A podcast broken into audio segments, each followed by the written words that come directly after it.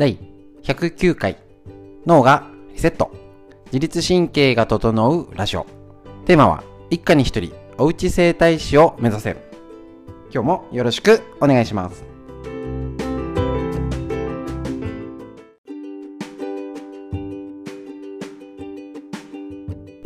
なんかすいません、たどたどしく。すいません、昨日はお休みさせていただきまして、元気に復活しましたので、よろしくお願いします。今日はですね、えっと、あ、こちらのラジオは、えっと、埼玉県本庄市にあります、芦沢治療院よりお届けしております。月曜日から金曜日までライブ配信をしておりまして、朝9時より LINE ライブ、YouTube ライブ、インスタライブで、えっと、今を元気にする方法をご紹介してお届けしております。一緒に元気になりましょう。こちらの、えっと、教えるストレッチは、えっと、東京都池袋にあります、押方京介先生が考案された教えるストレッチ。ただ伸ばして気持ちいいねってストレッチじゃなくて、筋肉、関節、筋膜ですね、を、えっと、位置を整えて自分で整体できるストレッチになります。ちょっと、なので、なんか手首回してこっち向けてってあるんですけど、抜群に効果があるストレッチになりますので、えっと、こちらを紹介しながら、えっと、解説ですね、をもうライブ配信中に、えっと、ラジオをもう撮っちゃえと。いうことで、ライブ配信をしながらラジオの解説して聞ける方は聞いてもらいたいし、あの、ライブ配信って何度も見直せないんですよね。だけど、YouTube、えっと、だけどラジオって聞き直せるし、もう一度聞いてみようもできるし、ね、あの、家事しながら仕事しながらすごい楽なんですよね。ですので、ぜひぜひこちら、ラジオ、ね、今日10月スタートになりますので、今日もよろしくお願いします。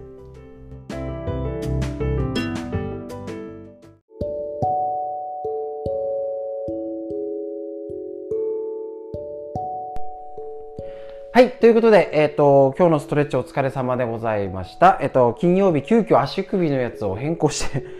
えっと、やりましたけれども、今日の解説していきたいと思いますので、よろしくお願いします。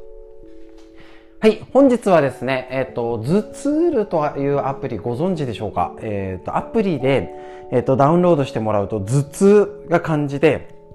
伸ばしてるっていう頭ツールっていうアプリ。ね、これ、っても素晴らしいアプリで、えーと、気圧の変化とか気温とか湿度はあっても気圧の変化であの低気圧が近づいているよ爆弾低気圧だよ今だってこの台風の時がこの時から気圧が変化するよっていうのが全国もわかるし、えっと、こちらだったらその住んでる住所を登録しとくと警戒だよ、ね、明日の午後からやばいよとかっていうのを予測してくれるんですね。で、もうあの、無料と有料版あるんですけど、もう無料でもう超機能十分なぐらい揃ってますので、まあもちろんね、あの、有料で必要な方は、あの、あるといいと思うんですけれども、十分それでわかるぐらい気圧の変化を教えてくれるんですね。これは画期的。気温とかはね、読めてもね、こうやって下がってきますよってのがあってそれに応じて体の体調気をつけよう。あだから頭重かったんだ。背中張っちゃったんだ。っていうことがしっかり分かります。なんですけど注意点今日お伝えします。是非持ってない方はすぐダウンロードしてみてください。絶対おすすめ。こういうね生活の健康のために必要な頭痛のアプリになります。ただ使い方がちょっとね迷子になっちゃうって方いるんですよ。これね多分頭痛るまあ実際ねそれであのどこまで、えっと、症状があるかとかって多分終えてないのかあれなんですけど結構この解説とかは多分あんまり聞かないと思いますので私からのこの体からの立場っていうので一つの見解をお伝えさせていただきます。どういうことかなっていうと頭痛ルで気圧が下がった特に、ね、差がる時に警戒って急に下がったり上がったりする時に多分警戒だよ警告だよ要注意とかっていう風にその度合いを教えてくれるのが頭痛ルアプリ。なんですけど警戒ってなっててもあれそんなでもないよ私っていう方だったりあれ全然今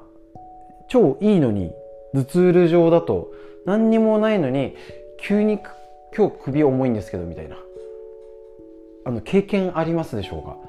意外とあるんですよね。うちなんか特に私自身が鼻炎持ってて奥さんが昔喘息持ってて子供もアトピー系もいたりとかすると今日午後から首重かったよねって会話が普通なんですよ。ね、でで普通それが普通だと,、えーと、分かりづらいんですね。であのえっ、ー、とその状態が、えーと、すいません、えーと、普通にそういう会話をしてると変化があったず、ね、あるが分かる時とあれ？頭痛でも大したことないなってことに気づくんですね。でどういうことかなっていうと頭痛の調子悪くなるタイミングが人によって違うってことなんです。知ってましたでしょうか？意外と知らないんです。どういうこと？台風が例にとると分かりやすいので台風を例に説明します。台風だと,、えーと、台風が来ても沖縄ぐらいから喘息系の人は調子悪くなります。ですね。調子悪くなるんですね。でその時に台風で調子悪くなってその前から悪いタイプなのかえーと、今近づいてるから悪いタイプの人か。過ぎ去って台風一過でボーンと暑くなった時に調子悪くなるのか。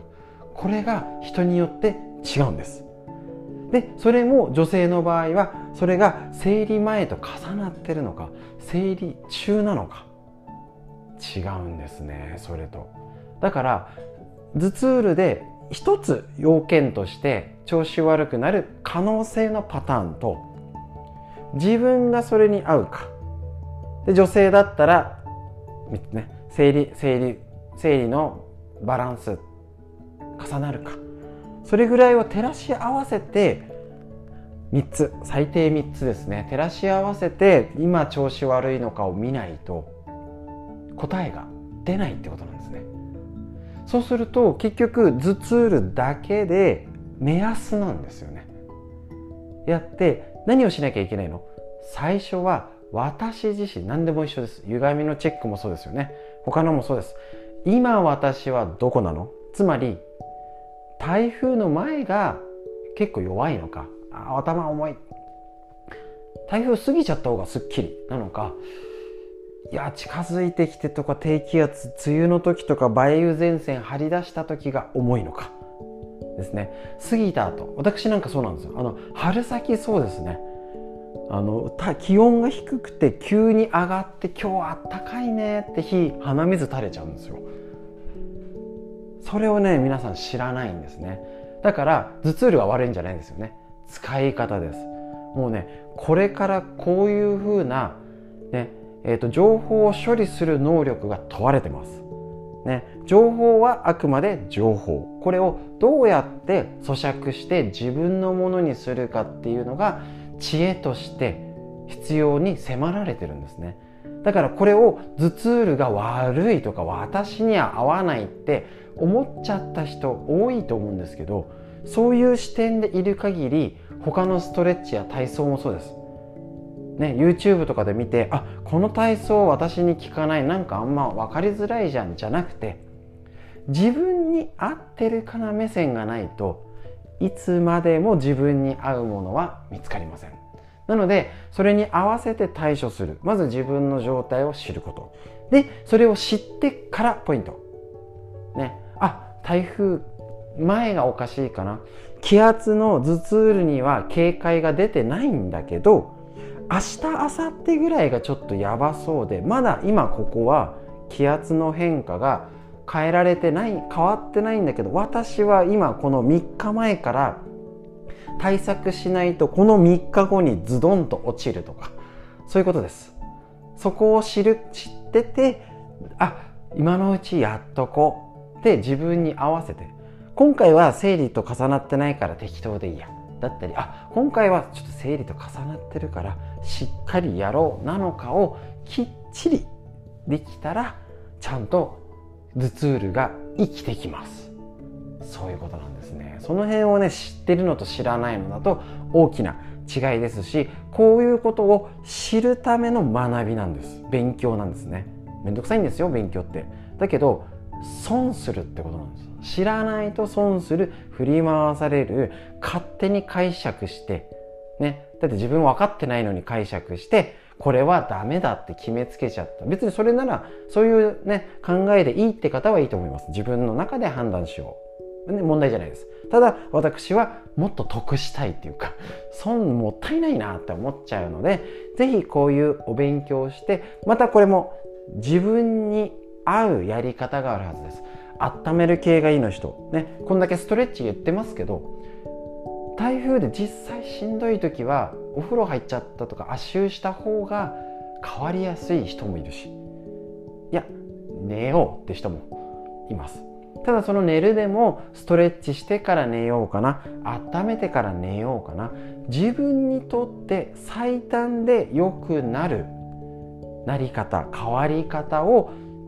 これからまた台風が来たり天気が悪い時に試してあこんなもんかなが分かった方はきちんと頭ツールが使いこなせます。でそこまで知ってると最高の活用ができるってことになりますのでこれねなかなか聞いたりしないので是非覚えて試してやってみてください。ただもう頭ツールのアプリは超いいので是非ダウンロードしてお試しください。ということでこの頭ツールの使い方解説です。以上になります。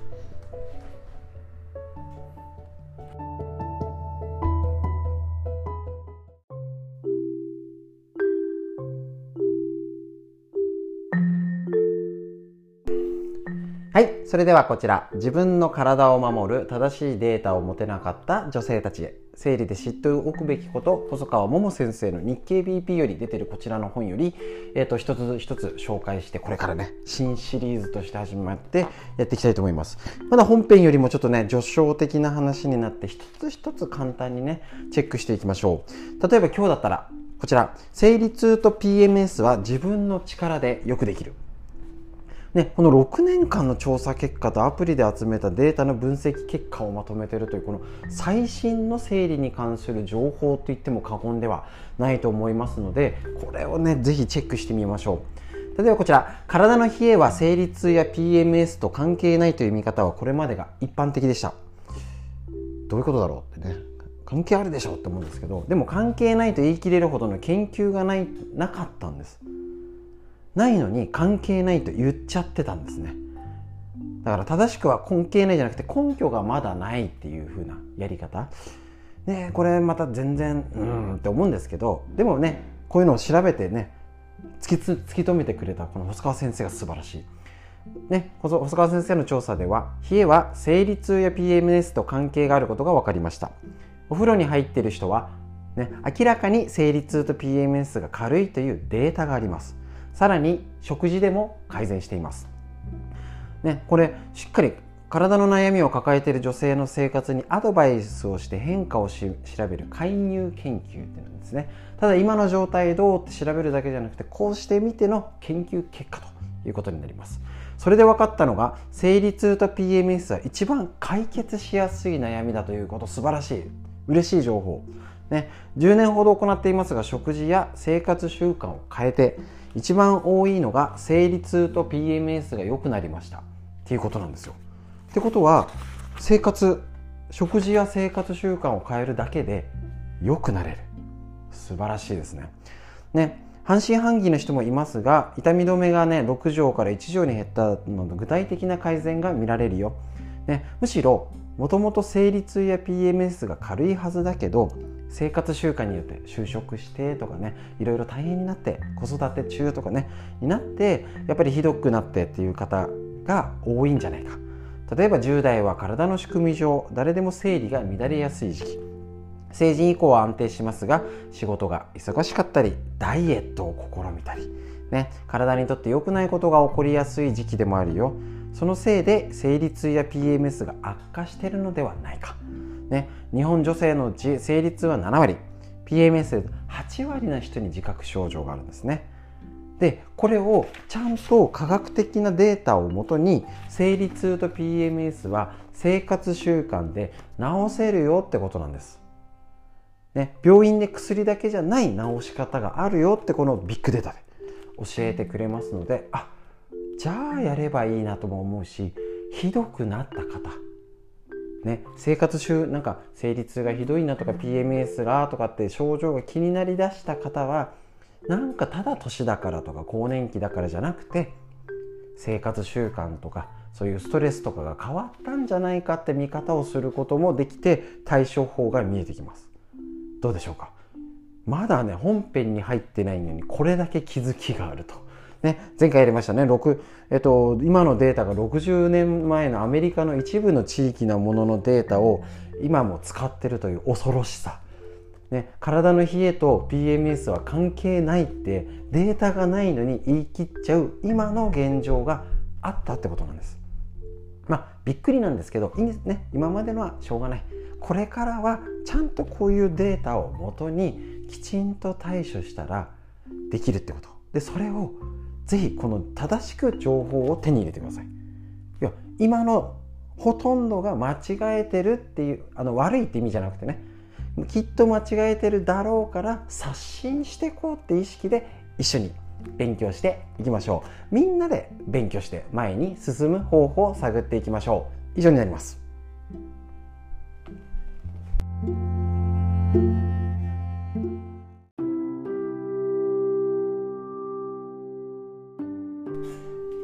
続いてこちら。ぐっすり眠れる最高の目覚め。最強のパフォーマンスが手に入る熟睡法ベスト101ということでご紹介しております。こちら白浜龍太郎先生のアスコム社より出てるこちらの本。ぜひですねお試しください。紹介していきましょう。今日はこちら。睡眠に悪いランチは辛いものと熱いもの。ねまだ夜の行動じゃないんです。この本の素晴らしさは朝の行動昼の行動を気をつけて夜の睡眠をうまく寝れるようにっていう手段を紹介しています。昼食は朝食の45時間後にとるのがベスト。もう一度言いますよ。昼食は朝食の45時間後にとるのがベスト。朝に食べたものが消化されており身体に負担もかかりません。食事の間隔は長すぎても短すぎてもダメ。午後のエネルギッシュな活動のためにも昼食では体の材料となる栄養素であるタンパク質をしっかり摂取したいところ肉類などの高タンパク食材を摂るのに最も適しているのは実は昼食だということです。まあ、この辺のねタンパク質の摂り方はいろいろね考え方があるんですけれどやっぱり糖質よりねタンパク質ですね。それとは逆に昼食に適さないのが鍋などの熱い汁物や香辛料を大量に使った辛いもの。なんか辛いラーメンとか食べてません？あ熱ね。食べそう。暑さや刺激でシャキッと頭が冴えそうなイメージですが昼間に深部体温を過剰に上げたことで午後以降の変動リズムが狂ってしまう可能性があるってことなんですね。そこまで考えたことないですよね。いい睡眠のためにも体のさまざまなリズムを乱さないように心がけてください。例えばこれだったらえっ、とね近くにいい店があってねついついランチで行っちゃうのって方もいると思います。そしたら例えば、えーと、睡眠のリズムで言ったら月火水木とかって言ったらやっぱ平日基本になるからじゃ金曜日のランチはその後ね土日になるんで。金曜日のランチに辛いもの食べようとかっていう風な工夫ができて行動が変われるんですよ。何にも知らないで何にも情報がないでただなんとなく自分の気分で行動してると今の自分の価値観基準でしか判断できないから今調子が悪くなってたらそういうこと。行動の欠陥なんですね。結果としてなります。でそれをなんとか変えたいなっていう場合はちょっとそのまんまじゃダメだよね。でこういう知識があると変えられますよね。あやっぱりリズム。ねその時はだって辛いもの食べたから夜眠くなるなんてどうこう思わないじゃないですか。だけどやっぱり生活リズムっていうのはあじゃあ月火水木仕事頑張んなきゃだからしっかりねそういうこういうことをなるべく気をつけようって努めて頑張ったご褒美に金曜日はちょっと緩めようとか土日辛いものじゃあ土日に持ってこようとかそういう工夫をすることで睡眠を変化させることができるんですね。そこが大事だと思います。こういう本を読んでふーんで終わっちゃダメです。もったいない。でこれを知ってあね辛い大好きなんだけどじゃあ平日はなるべく我慢しようとかねいうんだったり深部体温を上げるっていうと多分ね夜の方が良かったりするかもしれませんしいろいろ食べ方をちょっとね変えてみようっていうことが大事ですね。なのでぜひぜひこういう本を読んで自分の生活に落とし込むレベルに変えられるように体をぜひ変えてみてください。そのための知識一緒にこれからも一つ一つ一つお勉強していきましょう。この熟睡法以上になります。